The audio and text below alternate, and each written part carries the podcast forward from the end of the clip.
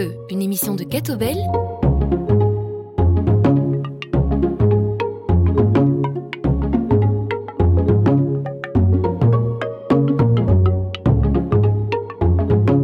Bonjour, Angélique Tazio avec vous pour Plein Feu, une émission de Catobel. Philippe Van Merbeek, bonjour. Bonjour. Vous venez de publier Ado en quête de sens d'hier à demain. J'aimerais revenir avec vous sur la naissance de votre euh, vocation de psychiatre et de, pédopsychiatre. Je suis psychiatre adolescent, je ne suis pas pédopsychiatre, donc je, les soigne à partir de leur adolescence. Donc ils commencent, euh, je dirais, quand ils sont pubères et puis qui se terminent quand ils sont autonomes et indépendants. Donc euh, la, la, sortie est beaucoup plus tardive et beaucoup moins précise parce que je voulais faire la médecine, mon père était médecin aussi, et je voulais faire la psychiatrie qui me semblait en effet une médecine de l'esprit, enfin, ou de l'intelligence, pas encore de l'âme. Et alors, je me suis intéressé aux adolescents parce qu'il n'y avait pas de psychiatres adolescents. Il y avait des pédopsychiatres qui voyaient les adolescents mais qui trouvaient casse-pieds, et puis des psychiatres d'adultes qui trouvaient les adolescents euh, intraitables. Et je voyais bien qu'il y avait une fenêtre, une tranche d'âge qui avait besoin d'une approche spécifique euh, qui n'existait pas. Et donc, on l'a créée. Et c'est une, une, tranche d'âge qui vous a intéressé très très jeune, hein c'est une mais, vocation oui, qui remonte à... Tout votre... à fait. Donc, donc euh, donc, je me suis intéressé à la psychiatrie parce que j'avais lu un roman de Maurice Vest, donc, euh, qui décrivait un personnage euh, d'un psychiatre que je trouvais assez fascinant. Ça se passait après la guerre.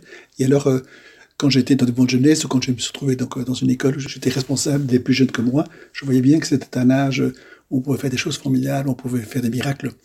Euh, avant, c'est compliqué et après, c'est encore, encore, plus difficile. Et donc, l'adolescence vous a déjà intéressé vous-même en tant qu'adolescent? Oui, d'abord, quand j'étais moi-même, je trouvais ça un âge formidable. Et puis après, quand je me suis occupé des autres, je voyais bien quand même qu'il y a une perméabilité, il y a un inconscient à livre ouvert, il y a une ouverture à la rencontre qu'on perd un peu après, hélas. Et qu'est-ce qui vous fascine précisément dans l'adolescence? Eh bien, c'est euh, cet avènement dans le corps pubère d'une mutation euh, anthropologique euh, majeure qu'on a toujours connue dans l'histoire du monde. Tous les anthropologues du début du XXe siècle qui voyaient encore des tribus primitives voyaient bien qu'il y avait trois moments dans la vie. Il y avait la naissance et la mort, et au milieu l'adolescence. Et quand un enfant était adolescent, tout le monde s'en occupait, donc on le retirait de la case, on séparait les sexes complètement, on n'était pas du tout euh, transgenre, on donnait une vraie initiation avec des, rituels et des épreuves, et puis ils s'étaient agréés euh, comme étant devenus des jeunes adultes capables de pouvoir procréer, de pouvoir construire une famille. Et ça, c'est tout à fait universel. Donc, et chez nous, tout cela s'est estompé. Donc, euh, euh, les religions n'ont plus la même empreinte. Quand on est confirmé, euh, je dirais, à 12 ans, à 14 ans, euh, en tout cas dans, le monde chrétien, on, ne le pratique plus. Donc, euh, il n'y a plus de donc, conscience qu'il faut à tout prix offrir un cadre, un accompagnement et un suivi spécifique à ce qui leur traverse le corps, l'âme et l'esprit. Mais ces rites d'initiation, hein, c'est ce que vous évoquez euh, par rapport à, à, cette prise en charge particulière des adolescents, ces rites d'initiation ont-ils vraiment disparu ou ont-ils simplement changé de forme? Non, non, non, ils sont tout à fait disparus. Donc, et ça, c'est l'effet du XXe siècle, vraiment. Donc, euh, je pense qu'au XXe siècle, euh, l'homme blanc occidental, maître du monde, en Belgique en particulier, font penser que toute la planète était à nous et qu'on avait le savoir, la raison, les technosciences, qu'on avait peut-être parfois aussi même la foi. D'ailleurs, on pensait qu'on qu savait mieux que le reste du monde comment être universel. Et, euh, et, mais on a fait quand même un siècle qui a fait 100 millions de morts, quand même vraiment, euh, qui avaient tous entre 18 ans et 25 ans. Donc, euh, donc les jeunes ont payé un prix horriblement fort de deux guerres civiles européennes parfaitement évitables, donc euh, qui, ont, qui, ont complètement dégénéré. Donc, euh, parce que l'homme blanc arrogant est évidemment resté dans des haines ancestrales, la haine franco-allemande qui n'avait pas été apaisée. Euh, on est sorti de 18 avec un peuple, euh, je dirais, affamé, abîmé, euh, humilié, vraiment comme ici maintenant, en, j'étais 89, on a pensé que la Russie allait suivre le mouvement, mais on voit bien Poutine, les Russes sont très humiliés d'avoir perdu leur grandeur d'ex-URSS. Et donc, quand on est là-dedans, les jeunes passent toujours, sont maltraités. Poutine montrait quand on a fêté euh, la libération de, Berlin, tout le monde a boycotté à cause de la Crimée. Tous les jeunes euh, ont, défilé avec des photos de leur arrière-grand-père ou de grand-père morts durant la guerre. Et donc, il y a eu, les jeunes sont morts en pagaille parce qu'ils avaient été conditionnés pour des guerres inutiles et absurdes et pour mourir dans, dans une sauvagerie et des douleurs euh, incommensurables. Alors, pour éviter justement ces guerres et ces différends, est-ce qu'il est vraiment nécessaire de contextualiser?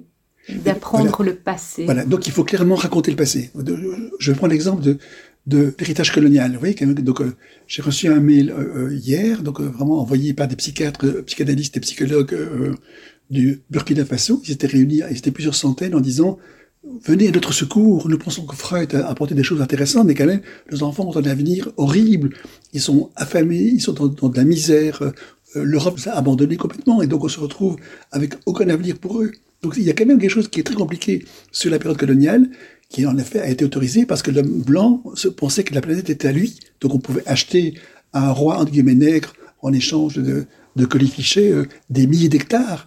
Et alors évidemment, l'ivoire, l'or, euh, euh, l'uranium, le coltan. Donc on a pillé toute Afrique après avoir vécu quand même au moins deux siècles, demi, trois siècles d'esclavagisme euh, pour notre propre confort à nous, donc, euh, pour produire du sucre dont on n'avait pas vraiment besoin avant, et après ça pour produire du coton.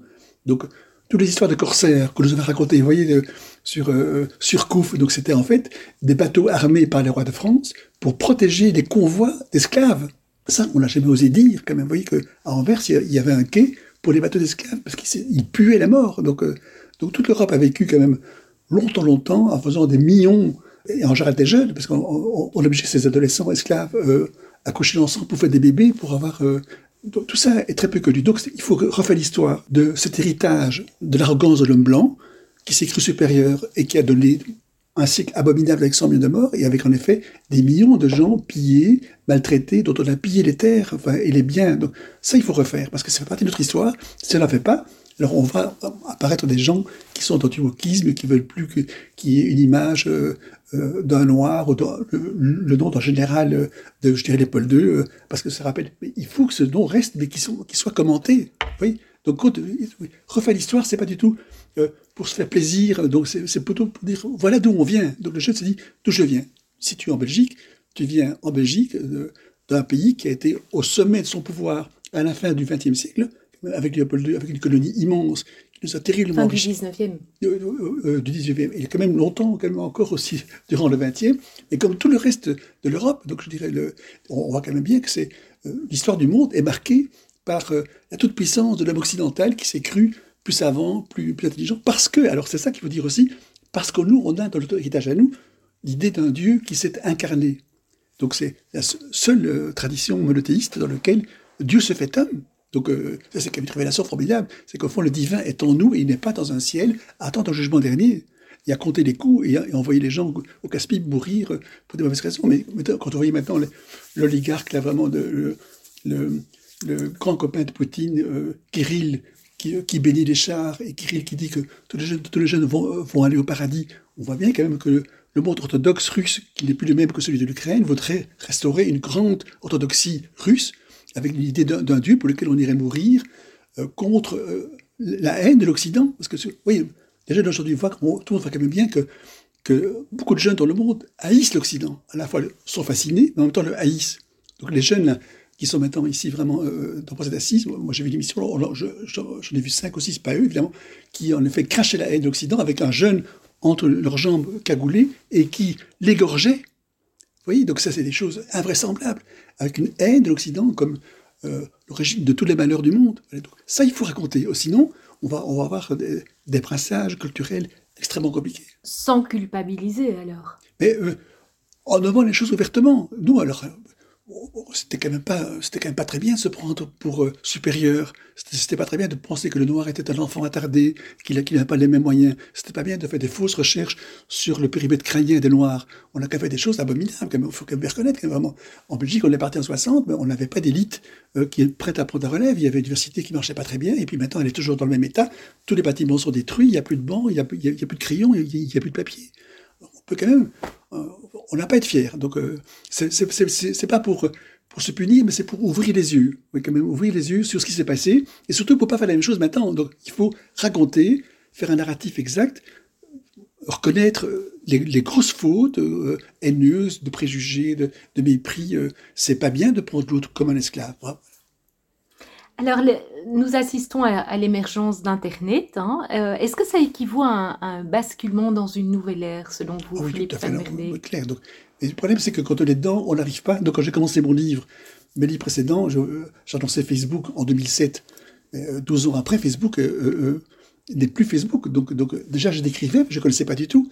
Euh, dans ce livre-ci, j'avais lu Harry qui disait on est entré dans une troisième révolution darwinienne, que le robot va, de, va dominer l'homme on voit Snapchat, il avait vu juste trois ans avant tout le monde. Hein. Vous voyez ce jeune gars de 30 ans qui se suicide après un dialogue avec, avec Elisa, que sa femme a vraiment publié, dans lequel on voit que, que la femme qui est, qui est dans le sens, lui donne un rendez-vous après la mort. Donc, euh, euh, et lui, qui a 30 ans, qui connaît bien quand même la, démarche je dire, scientifique, se laisse complètement avoir par cet amour impossible d'une femme qu'il n'a pas rencontrée, hein, qui dit Est-ce que tu vas me prendre dans tes bras? Et elle dit oui, et puis il se tue. Ça s'est passé en Belgique, donc il y a, un mois. Oui, donc ça, personne ne peut plus venir. Donc tout le monde dit On ne sait pas gérer, on ne pourra pas arrêter la toute puissance de, euh, de ces robots. Eh bien, Harry l'avait annoncé il y a trois ans. Donc, nos jeunes sont là-dedans. Donc, ils ont accès à des possibles à l'infini dans les objets, dans la connaissance, dans les images du monde, faire des photos, faire des films, faire, faire de la musique, oui, donc euh, euh, voilà, faites, de la recherche. Alors que c'est là, donc il faut, moi je, trouve ça aussi fascinant, mais alors on leur sert à quoi? Vous voyez, on peut leur dire, on peut éveiller leur esprit critique, on peut leur, leur montrer le danger des mauvaises informations, leur montrer que toutes les références de Snapchat sont, arrêtées dans des textes anglais en 2021. Et ils, vont se rattraper après, donc, euh, mais quand même, mais alors, peut-être qu'un jour, ils, seront tellement rapides qu'évidemment, euh, ils vont quasi devancer. Mais s'ils devancent leur désir, s'ils allument, que déjà le, le robot sait ce qu'ils aiment, leur envoie des téléfilms qu'ils vont aimer a, priori, leur envoie même des documents pour en effet capter leur dépendance vraiment, et pour leur faire consommer. Des... Ils sont complètement esclaves à leur tour d'un monde tout-puissant que nous avons créé pour eux. Alors, dans votre livre, vous écrivez précisément Être déconnecté, c'est risquer de perdre le sens de sa vie. Oui, parce que, parce que toute la vie sociale, bon, je dirais de la pandémie, a accéléré sa part 10. En deux ans, on a fait un saut qu'on aurait dû mettre dix ans à faire. Donc, on était pris de coup. Il fallait occuper les jeunes, les laisser monter les écrans. Or, il n'y a pas de transmission par écran interposé. Il y a, des messages mimétiques, mais il n'y a pas une, élaboration intellectuelle qui se fait. Ça se fait inconscient, inconscient. Et donc, je pense qu'en effet, il faut leur dire, de temps en temps, rêve, tu te débranches, tu mets ton cerveau à l'arrêt. Tu ne dors pas avec ton téléphone allumé, même si tu as peur de ne pas voir. Euh, sinon, tu te trouves quand même toujours surpris, surveillé, deviné, devancé, euh, avec des réponses toutes faites, et, tu n'as pas le recul pour les élèves. Voilà. Quand même, parfois, Snapchat invente des choses formidables, mais c'est souvent un peu, un peu bidon, c'est un peu tape à l'œil, creuse un tout petit peu. Il peut écrire à la mode de Victor Hugo, c'est quand même pas Victor Hugo, hein, vraiment. Il peut écrire un scénario, mais c'est inspiré par mille scénarios à l'avance. Ce ne sera pas celui que tu vas faire toi tout seul si tu, si tu le crées. Snapchat n'aurait pas pu écrire comme, comme faisait Arthur Rimbaud, jamais. Est-ce que vous êtes inquiet par rapport à ça, oui. Donc, euh, j'ai très peur que, mes, euh, en tout cas mes petits enfants euh, ne soient plus libres, perdent leur inventivité, leur imaginaire, leur fantaisie, leur rapport à la poésie. Vous voyez, parce que la poésie, rien à faire, c'est on, peut écrire à la manière de Lamartine, mais c'est quand même pas Lamartine lui-même. Donc, or c'est un âge très poétique, c'est un âge où ils ont envie d'inventer, vous voyez, le rap, je dirais, les chansons d'amour.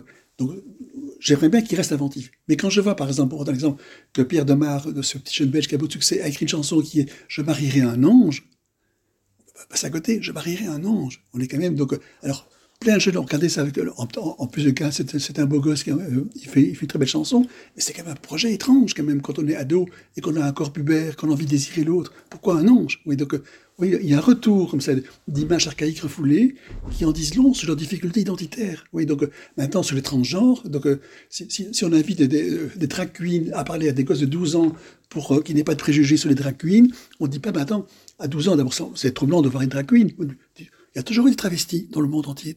Dans chaque carnaval, les hommes s'habillent en femmes et les femmes en hommes. Mais ça dure trois jours. Et puis après ça, on, réhabite le corps que l'on a on a fait la fête, c'est très bien, mais si, on leur dit c'est un destin comme un autre, on ne dit pas que c'est un travestisme, on dit que c'est, je sais pas, enfin que c'est LGBTQH+.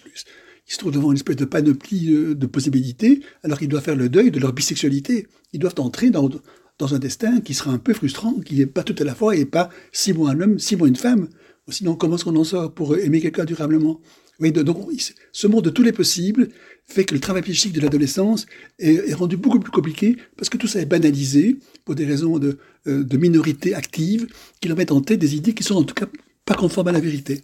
Vous écrivez euh, dans votre livre Ado en quête de sens d'hier à demain, se battre contre toutes les formes de discrimination est une bonne chose, mais il ne faut pas se battre contre les différences. Oui, c'est-à-dire que René Girard avait dit la source du mal, de la violence, dans le sacré, c'est toujours le mimétisme. C'est vouloir ce que possède l'autre. Toutes les guerres se sont faites en Europe euh, depuis mille ans.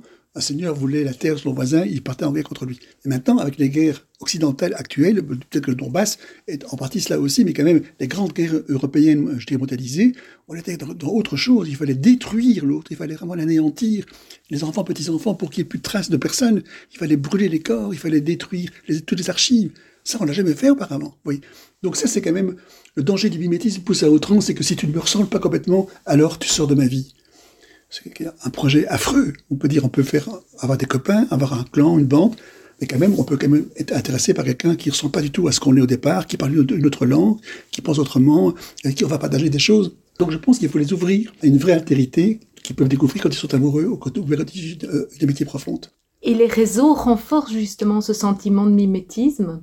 Mais tout à fait, parce que je dirais, je l'algorithme crée, crée des lieux de dépendance où tous les gens regardent la même chose au même moment, ils jouent ensemble. Alors, les jeux, c'est très bien, mais euh, si on joue tout le temps avec des gens, sur quand même des jeux parfois quand même assez violents, où les filles ont quand même assez peu de place, donc ça reste très fort un, peu des trucs de garçons. On peut dire, tu peux jouer de temps en temps, mais tu peux aussi jouer au football, ou bien, au basket, ou tu peux jouer tes copains, mais tu vas pas passer 4 heures, alors que ton cerveau se construit, que tu es en pleine croissance et que tu dois acquérir une pensée conceptuelle, à faire des jeux répétitifs où tu gagnes en dextérité. Voilà, euh, ça peut t'amuser, ça peut pas être au cœur de ta vie. Sinon, tu, tu, vas être abruti, tu vas être pris dans une machine infernale, algorithmique, qui va t'employer pour en effet euh, attirer d'autres jeunes, pour consommer de la même manière, pour te trouver vraiment comme un con, comme un bouton qui, qui va à l'abattoir. Nous marquons une première pause musicale avant de nous retrouver pour la suite de cet entretien avec Philippe Van Merbeek.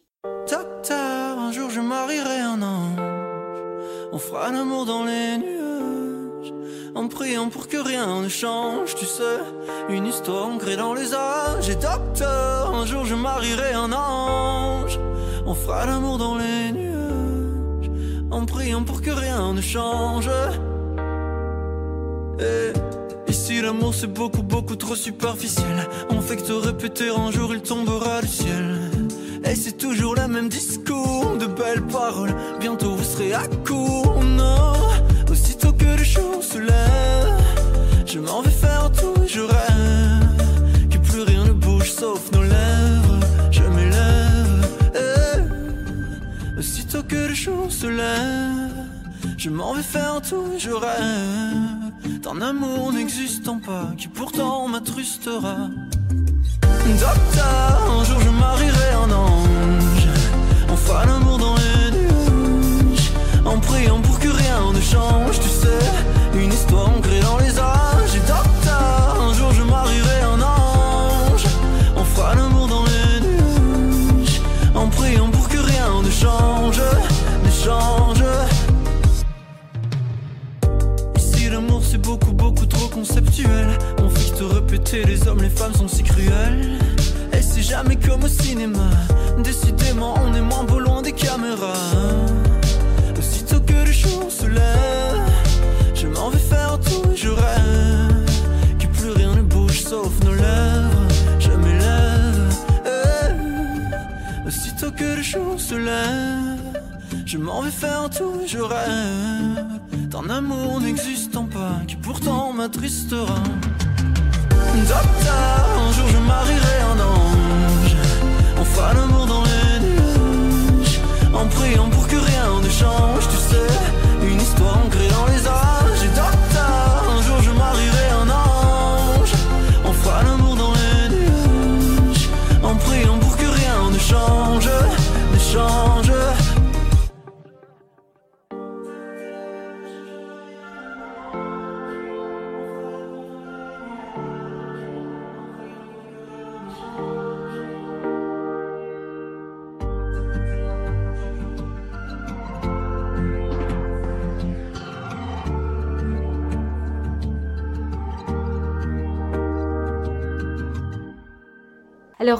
Van Merbeek, vous avez vu défiler des générations d'adolescents. Hein.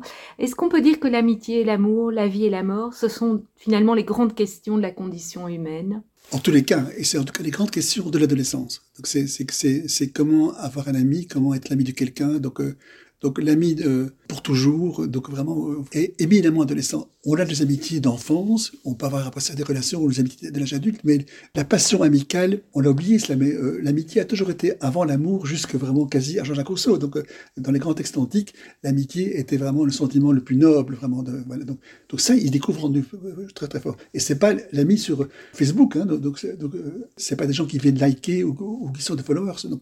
Et alors l'amour, c'est évidemment un mouvement lié au corps pubère. Donc il y a du pulsionnel dans la vie, dans le désir.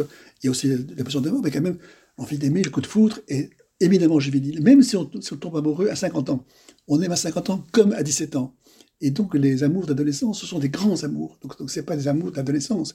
Donc c'est vraiment des, des, moments initiatiques, on, on, se découvre dans le regard de l'autre, donc on se sent élu ou pas élu ou abandonné. Et donc ce sont des moments euh, immensément important. Ça reste la cause principale des suicides de jeunes, c'est quand même des échecs amoureux. Et donc, ce mouvement-là est une bonne entrée en matière sur, en effet, alors plus une dimension spirituelle. C'est quand je dis toujours à un jeune, pour déprimer, est-ce que tu serais prêt à donner ta vie pour celui que tu aimes? Ils disent toujours oui. Or, ils n'ont pas lu Saint Jean. Donc, euh, ils ont ça en eux. C'est qu'en effet, euh, euh, comment peut-on survivre à un amour qui n'est pas pareil Voilà. Donc, si on leur dit, mais quand même, il y a un message chrétien qui est que l'amour est plus fort que la mort, et c'est ça la résurrection. C'est pas après le dernier, c'est déjà maintenant. Euh, tu peux vivre avec quelqu'un un moment d'éternité. Ce, à quoi tu aspires quand tu, quand tu lui dis que tu l'aimes et que tu l'aimerais aimer toute ta vie, ça c'est éminemment juvénile. Quand on dit ça à 50 ans, on le pense un petit peu moins. On a déjà pris un peu l'habitude du côté éphémère du désir ou de l'amour qui s'use ou de, de la part de haine qui est dans l'amour aussi. On découvre quand même que c'est plus. Mais quand on est adolescent, c'est vraiment euh, immense. Est-ce que c'est rassurant pour vous de voir que, ces aspirations euh, sont finalement éternelles? Oh, Clairement, c'est ça qui fait confiance, je dirais, dans l'humanité. Et c'est pour ça que je dis que c'est un âge où on fait des miracles. Vous voyez, donc, euh, je pense que Jésus était un très très grand psychothérapeute, donc je pense qu'il est quand même très doué pour, pour dire un seul mot et que l'autre soit guéri. Donc, moi, je ne suis jamais parvenu, mais quand même, euh, la force de la parole, donc le verbe qui s'est fait cher, que, que le dire est amoureux, est plus puissant que la simple caresse silencieuse. Parce que quand on dit à quelqu'un qu'on l'aime, on est changé en le disant et l'autre aussi. Donc euh, ça, c'est quand même euh, euh, un héritage immense qu'on a dans notre culture chrétienne, c'est qu'en effet, le verbe s'est fait cher. Donc le, verbe, donc le, dire, la parole qui engage, la parole qui nomme, qui vraiment définit le lien, fait qu'en effet, quand on s'est dit qu'on s'aime, c'est plus important que, que fait savoir l'amour. On peut l'amour avec des gens qu'on n'aime pas et que ce soit sans importance. Mais si on dit à quelqu'un qu'on l'a aimé, on se trouve dans une expérience trinitaire. C'est-à-dire que le, soi et l'autre sont transformés par cette parole énoncée qui est comme une promesse ou bien un engagement ou une alliance. Ça, tous les jeunes peuvent vivre un jour ou un autre. Mais on doit nommer pour eux la profondeur de, l'expérience, comme en effet dimension qui peut être un sens très profond dans leur propre vie à eux, une forme de, spiritualité. Et si après ça, on trahit cette parole, eh bien, on n'est pas fier de soi non plus. Là, on peut dire je voudrais t'aimer toute ma vie, et puis après ça, six mois après, changer de copine. On peut dire je te désire pour six mois, mais après ça, je serai fatigué de ton corps et je reprendrai un autre. Mais ça, c'est pas de l'amour, ça c'est Eros, c'est pas Filia Yagapé. En quoi la rencontre avec l'autre est-elle révélatrice? Parce qu'elle révèle l'autre en nous. Donc c'est donc c'est euh, ce qui est propre à, l'adolescence, c'est qu'en effet le, la division intérieure entre le, moi pensant et le sujet inconscient est flagrante chez les enfants. C'est un fleur de peau, mais à l'adolescence, Rimbaud a écrit Isambard, qu'il a fait beaucoup de bien, Verlaine l'a, la, démoli, mais il a dit à son maître Isambard, je est un autre. Donc j'ai en moi une forme d'altérité auquel j'ai pas toujours accès et qui parfois me mène par le bout du nez. Et alors elle se révèle dans une autre altérité qui vit la même chose. Et au fond, alors il y a comme une rencontre d'inconscient à inconscient et qui passe par, par le langage, par la métaphore, la métonymie et par le processus langagier poétique. Et ça, je crois très profondément. Et ça, c'est quand même un vrai message euh, des valeurs évangéliques. Autre euh, aspect important euh, pour les jeunes, c'est la vérité. Hein. oui qui est crucial dans, leur parcours et euh, à toutes les époques. En quoi est-elle aussi fondamentale? Mais Parce que euh, on a beaucoup menti. Et en plus, l'adolescence, c'est l'âge où on commence à mentir à ses, parents pour pas raconter tout ce qu'on fait. Donc l'enfant ment pas bien, l'adolescent apprend à bien mentir. Donc c'est aussi dans le sens de je mentir. Voyez, je m'arrange avec ma vérité pour, avoir la paix. Donc on découvre aussi, adolescent, qu'on peut parler, mais on peut aussi parler pour pas dire la vérité. Et on peut penser aussi que les parents ne la disent pas toutes. Parfois, les parents parlent une autre langue entre eux quand ils disent des choses que les enfants ne, devaient pas comprendre. Donc, donc, ils sont intéressés par la place du mensonge et dans leur monde à eux, les fake news et le mensonge règnent en maître. On a calculé les mensonges de Trump, mais c'est hallucinant, il y en avait des milliers. Donc les, gens les, plus puissants du monde se mentent comme ils respirent tout le temps. Et les guerres le montrent aux yeux comment le mensonge met toujours au pire. Donc évidemment qu'ils n'ont pas envie de ça. donc ils ont envie quand même de se dire, ils, aiment, adorent jouer au jeu de la vérité. Mais c'est toujours, on enlève chaque fois une pièce de vêtement si jamais on ment. Parce qu'évidemment, ils aimeraient bien, mais tout ne peut pas se dire, et toute vérité n'est pas bonne à dire, et on ne peut pas que mi-dire. Mais quand même, c'est déjà énorme. Donc cette question-là, quand on donne un cours à des jeunes, on, peut être bon pédagogue, mais ce qui va rester comme empreinte sur eux, parfois, moi j'entends ça 10-20 ans après, c'est quelque chose qu'ils ont entendu pour eux et qui n'était pas nécessairement euh, construit comme un message pédagogique. Et ce pour eux, c'est un moment où le langage du maître a trahi sa défaillance. Vous voyez, donc quand on se met à, euh, bafouiller, comme je fais maintenant, euh, à prendre un mot pour un autre, ou à, à, prendre un ton ému quand on dit des choses, alors une fois, les jeunes écoutent terriblement. Ils disent, tiens, quelque chose de la vérité du maître va, euh, va m'arriver. Et quand ça arrive, il y a un passage d'inconscient à inconscient. Et ça, ils ont aussi entre eux. C'est quand, quand ils se disent leur amour qu'ils ont l'un pour l'autre, font, ils vivent quelque chose qui est dix fois plus, puissant que des mots entendus, ou, euh, un refrain. Donc, euh, qui est un passage d'un moment de vérité de l'un par rapport à l'autre. C'est ce que vous écrivez dans votre livre, c'est dans le corps que s'inscrit l'ordre symbolique, les images ne suffisent pas ils sont noyés d'images, ils en ont beaucoup trop, hein. donc, ils savent plus trier, et elles sont toutes conçues pour, pour émouvoir, pour faire consommer, pour, pour duper, pour raconter des choses. Or ça, euh, c'est inarrêtable. Donc, alors, si on leur montre de temps en temps, je, vais prendre l'exemple le plus frappant, c'est, la pornographie. Donc, oui, donc, euh, euh, moi j'ai fait un jour un débat avec une femme qui était, je dirais, enfin, comédienne du porno, et puis je me trouve une émission aussi, aussi des flamands ont pris un site pornographique pour qu'une comédienne de porno aussi dise des, petites capsules de vérité sur, la sexualité, qui n'est pas conforme parce que le porno ment tout le temps. Et euh, elle disait aussi, on ne devrait pas dire aux jeunes, le porno c'est un mensonge de A à Z. Ce qui se passe là n'a rien à voir avec la, la sexualité humaine. C'est des montages en, infantiles, des bouts de corps qui sont tous contents de jouir et qui demandent que ça. Mais si tu rencontres quelqu'un, ça ne marchera pas comme ça, parce que la fille que tu vas désirer ou le garçon que tu vas aimer, il va pas être conforme à l'acteur du porno. Donc ça, c'est une tromperie. Quand on leur dit ça, je dis pas qu'ils vont arrêter d'aller regarder, évidemment, mais ils vont, ils regarder en étant plus dupés et plus dans un mimétisme en pensant que c'est ça la vérité. Oui, ça c'est important. Et c'est vrai pour tout le reste. Donc moi j'ai souvent donné des cours en disant je vais prendre le, JT d'hier, il y a eu chaque sujet a pris une minute et demie, mais on va, on, va, en développer plus. Qu'est-ce que ça veut dire quoi donc euh, cette phrase de Poutine. Qu'est-ce qui, explique d'où elle vient? Pourquoi est-ce qu'il est dans la haine des nazis?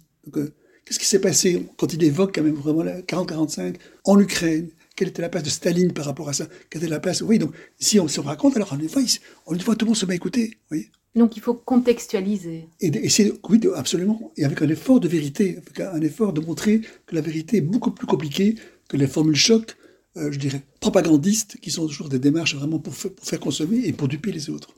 Et la vérité peut être multiple. Elle est, dure à entendre, oui, c'est ça, y compris les vérités euh, familiales. Vous voyez, les, secrets de famille, les jeunes vont voir dans les tables de nuit des messages, vont regarder un peu les de photos. Ils aimeraient bien savoir que faisait ton père durant la guerre? Est-ce qu'il été collabo ou bien est-ce qu'il été résistant?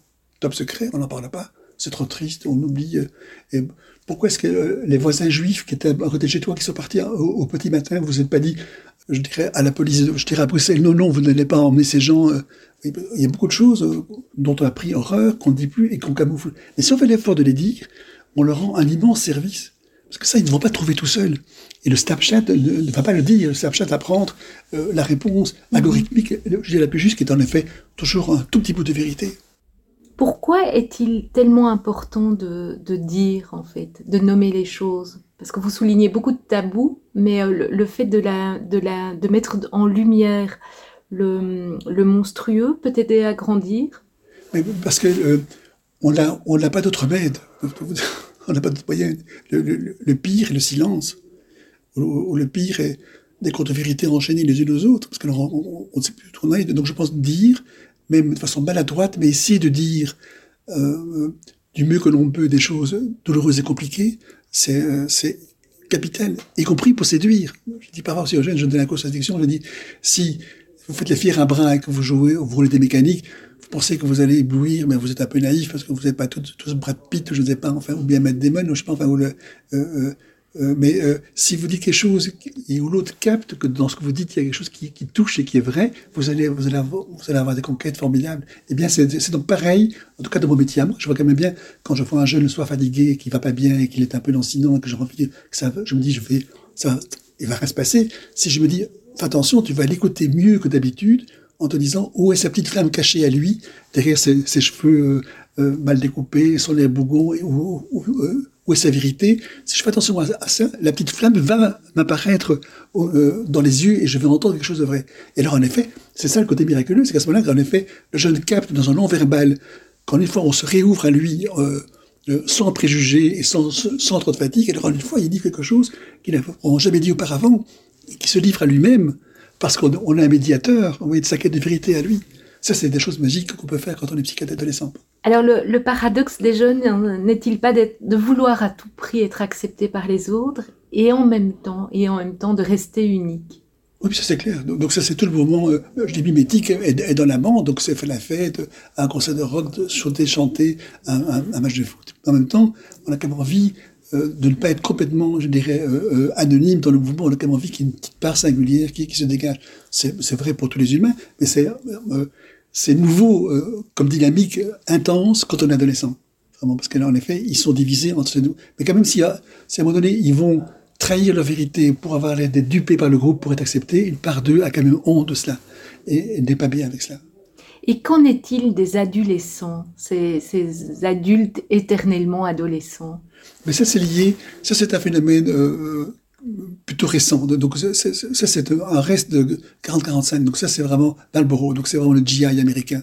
Donc c'est l'image et c'est le début du rock'n'roll. C'est le début de la pilule aussi. Donc, euh, avant la pilule, tout était très compliqué. Et donc avec euh, le rock, euh, j'étais l'après-guerre.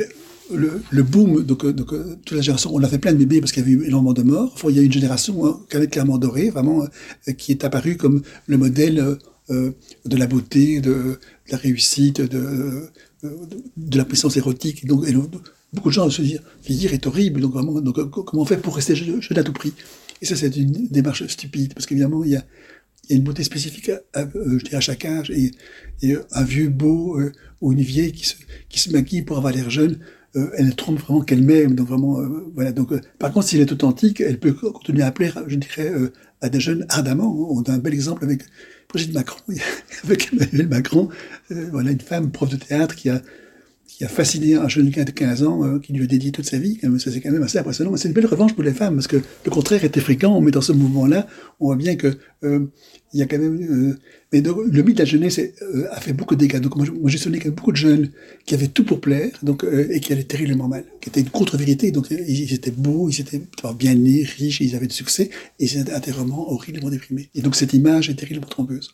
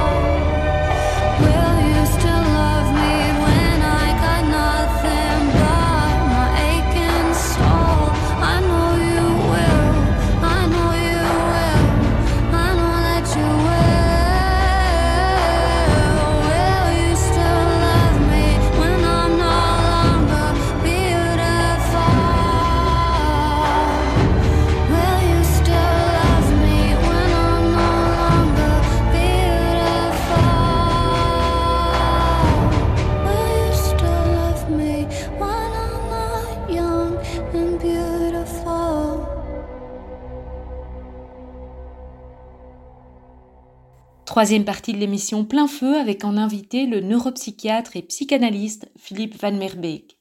Alors, vous écrivez dans, dans votre ouvrage euh, que nous sommes dans une société de post-vérité. En quoi euh, est-elle de post-vérité? C'est-à-dire, euh, c'est une formule, euh, je dirais, un petit peu comme ça, un peu dans l'air du temps. C'est-à-dire, c'est, je, je situe que la question de la vérité est une question vraiment très très compliquée. C'est-à-dire que euh, euh, on a pensé qu'on avait eu un rapport à la vérité authentique euh, dès qu'on a pu écrire, parler, euh, s'enregistrer, qu'on a eu euh, des moyens de vos accès. Mais aujourd'hui, mais on sait que c'est pas vrai. Donc euh, euh, maintenant, on est dans quelque chose. on ne mystifie plus la vérité. On sait qu'elle peut être complètement trahie, trafiquée et trompée. Et maintenant, on, on pense que si en effet ce qui apparaît comme vérité est buzzé et regardé par beaucoup de monde, le fait qu'il y ait beaucoup de regards confirmerait qu'elle est vraie. Et les jeunes sont dedans tout à fait. Donc, il faut dire, mais attends, plus c'est regardé, peut-être plus c'est faux. Donc, euh, parce qu'évidemment, on va regarder quelque chose qu'on a envie d'entendre, qu'on a envie de plaire.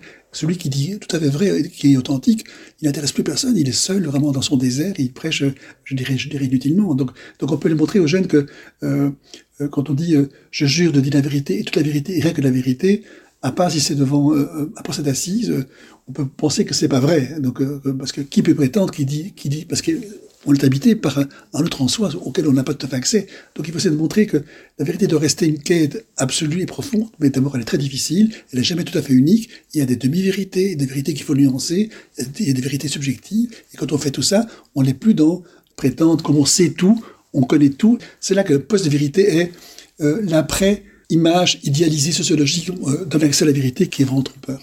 Philippe Van Merbeek, vous avez vu euh, défiler des générations de, de patients hein, auprès de vous. Quel est votre secret pour euh, trouver cette petite flamme en eux? Eh Bien, vraiment, de, toujours m'intéresser à leur singularité. Et puis d'être à l'écoute de ce qui insiste dans ce qu'ils disent et qui n'est pas euh, tout à fait volontaire, qui n'est pas vindicatif et qui n'est pas, euh, hein, où ils plaident pas. Donc, donc, et je sais que chez moi aussi, c'est ce qu'ils vont capter. Donc, si on met ça en place, alors en effet, il se passe des choses toujours très surprenantes. Et en effet, on se lasse jamais. C'est chaque fois fulgurant. C'est toujours, euh, c'est très impressionnant. euh, euh, c'est toujours des espèces de révélations. euh, et ça donne terriblement envie de croire euh, dans, l'homme. Vraiment, quand on, quand on voit ce, ce potentiel, on n'a surtout pas envie que ce soit gâché, soit abîmé, que ce soit médicalisé, que ce soit contrôlé, que ce soit. Je pense qu'il faut toujours garder en soi. Je suis toujours un jeune. Une vie réussie, c'est un rêve d'adolescent accompli à l'âge adulte. Et je pense que c'est très très vrai ça. En 1979, vous avez fondé le département pour adolescents et jeunes adultes du centre Chapelle-Auchamp à Auluet et le centre thérapeutique pour adolescents des cliniques universitaires Saint-Luc en 1993. Donc vous avez euh, eu un rôle euh, crucial dans, cet accompagnement des adolescents. Rétrospectivement, était-ce vraiment euh, indispensable de le faire à ce moment-là? Oui, oui, parce qu'il y avait rien, donc il fallait commencer. Mais Depuis lors, ces outils, d'autres euh, se- s'en sont inspirés et puis ont inventé leur manière à eux. Donc, je pense que maintenant l'adolescence, comme, comme tranche d'âge, a une vraie spécificité, vraiment n'est plus seulement un passage de l'un à l'autre et nécessite en effet euh, qu'on y pense autrement, en pédagogie, euh, dans le monde jeunesse, dans, dans les familles, dans oui, donc on peut vraiment moi, tout un temps, je disais l'adolescence, mais j'ai découvert qu'il y a plusieurs adolescences, oui, qu'on n'est pas le même adolescent entre 12 et 15 ans, entre 15 ans et 19, et entre 19, et, je dirais 23. Euh, Ce et sont- Quelles sont les différences Eh bien oui, de- donc de- avant pour moi ça faisait un tout, donc on, on- mais c'était vrai. Il y a, il y a un cycle ou deux, on passait de l'enfance à l'âge adulte. Maintenant, on va quand même bien quand on rentre dans l'adolescence, on est encore un grand enfant, on est encore pubère, on est quand même les harmonieux, on est, on est quand même très fort un peu dans la guerre des sexes. Il y a, pas d'objectivité du tout. Donc, donc à l'école on l'impose, mais ça, ça marche pas parce que les garçons restent ensemble et les filles, je dirais, y a une espèce de misogynie. Les filles sont intéressées par les grands garçons et pas les petits jeunes à côté de chez eux. Donc ça, c'est un âge compliqué, c'est un âge pulsionnel. Et puis, en effet, une fois qu'on arrive entre 14 ans et 18 ans, ça, c'est à cheval. Alors commence l'accès à une pensée conceptuelle qui n'en pas avant, donc qui, est un, cadeau euh, que le cerveau donne à un corps pubère. Donc c'est cette pensée, comment être désirant, comment devenir un garçon ou une fille, comment croire, comment euh, comment comment réfléchir, comment inventer. C'est fabuleux. C'est donc un âge vraiment vraiment rabaldien. Donc euh, une capacité d'invention qui est typiquement juvénile, vraiment. Donc euh, euh, on n'est pas bon qu'en foot, on est bon aussi en capacité d'invention. Et puis après ça, on rentre dans une adolescence tardive où il faut en effet faire un engagement, choisir des études, quitter les parents. Parfois on n'a pas envie parce que les parents sont devenus très sympas. Donc il y a quand même un âge un peu difficile et qui lui par contre va beaucoup plus loin. Donc, euh, c'est pas vivre avec quelqu'un euh, qui fait qu'on est devenu adulte, c'est quand on décide avec quelqu'un, à un moment donné, d'avoir des enfants à son tour et devenir indépendant des parents. Donc, donc parfois, ça va jusqu'à 30 ans. Donc, euh, alors qu'avant, on était très pressé de, de- de devenir un jeune adulte, de quitter ses parents, d'avoir sa vie à soi. Donc, ça s'est beaucoup, euh, je dirais, agrandi, élargi, et tant mieux, parce que ce sont des âges différents avec des questionnements différents. Et pourtant, vous dites, hein, le parent du 21e siècle est devenu le roi à la place de l'enfant, qui Oui. est devenu un dieu. Oui, parce que je pense que, que les parents ont très peu de vieillir. Donc, donc- donc les parents veulent être sympas, euh, parfois envie leurs jeunes qui peuvent avoir des vies sexuelles, alors qu'avant tout ça était interdit, avant la pilule. Alors, Ils peuvent avoir un grand lit à la maison chez les parents, c'est toujours un peu le même amoureux. Donc, donc il y a, il y a, euh, les parents sont, sont devenus sympas. Voilà, c'est ça. Ils sont devenus un peu ados attardés. Donc, jouent parfois avec eux aussi, euh, euh, fument un joint ou, ou tâchent de danser ou font la fête. Parce que pour eux, vieillir n'est pas amusant. Donc, euh, il n'y a plus beaucoup de modèles de gens euh, qui vivent vraiment bien leur vieillissement. On a vu les CEPAT la- pandémie, tous ces gens âgés qui mouraient tout seuls dans des conditions quand même horribles. Et donc, on a une image, il n'y a, plus euh, des vieux sages, il n'y a plus des grands maîtres à penser. Ça, c'est terminé. Donc, une grande génération, classe moyenne, un peu sans âge, entre 30 ans et, je dirais 50 ans, et qui a très peu de vieillir, et qui fait tous les efforts qu'il faut pour rester aussi, aussi jeune que leurs enfants. Mais du coup, il leur pique leur adolescence. Oui, de tous ces couples qui, éclatent. Donc, il y a des crises dans les couples parce que les enfants sont pubères. Donc, c'est un, moment dangereux parce que l'enfant devenu pubère devient un petit être désirant, sexué. Donc, il réveille chez les parents leur propre sexualité qui parfois est un peu endormie ou fatiguée.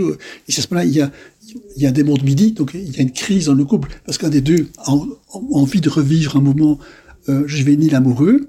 Au fond, ces parents-là piquent euh, la crise d'adolescence à leur adolescent à eux. Ils refont une deuxième adolescence tardive.